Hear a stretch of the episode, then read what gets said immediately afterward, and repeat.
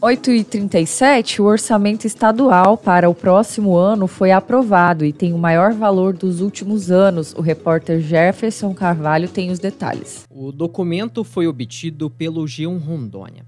De acordo com esse documento, a receita estimada para o próximo ano é de 10 bilhões de reais, valor que é 16% maior do que o aprovado no ano passado e o maior da história do Estado. A Lei Orçamentária Anual, a LOA, estabelece o valor das receitas e das despesas a serem executadas por todos os poderes do Estado, ou seja, pelo Executivo, Legislativo e Judiciário, ao longo do próximo ano, o que inclui aí a manutenção, serviços e despesa com o pessoal, ou seja, a folha de pagamento. Para o ano que vem, o orçamento do Estado será de mais de 10 bilhões e 8 milhões de reais.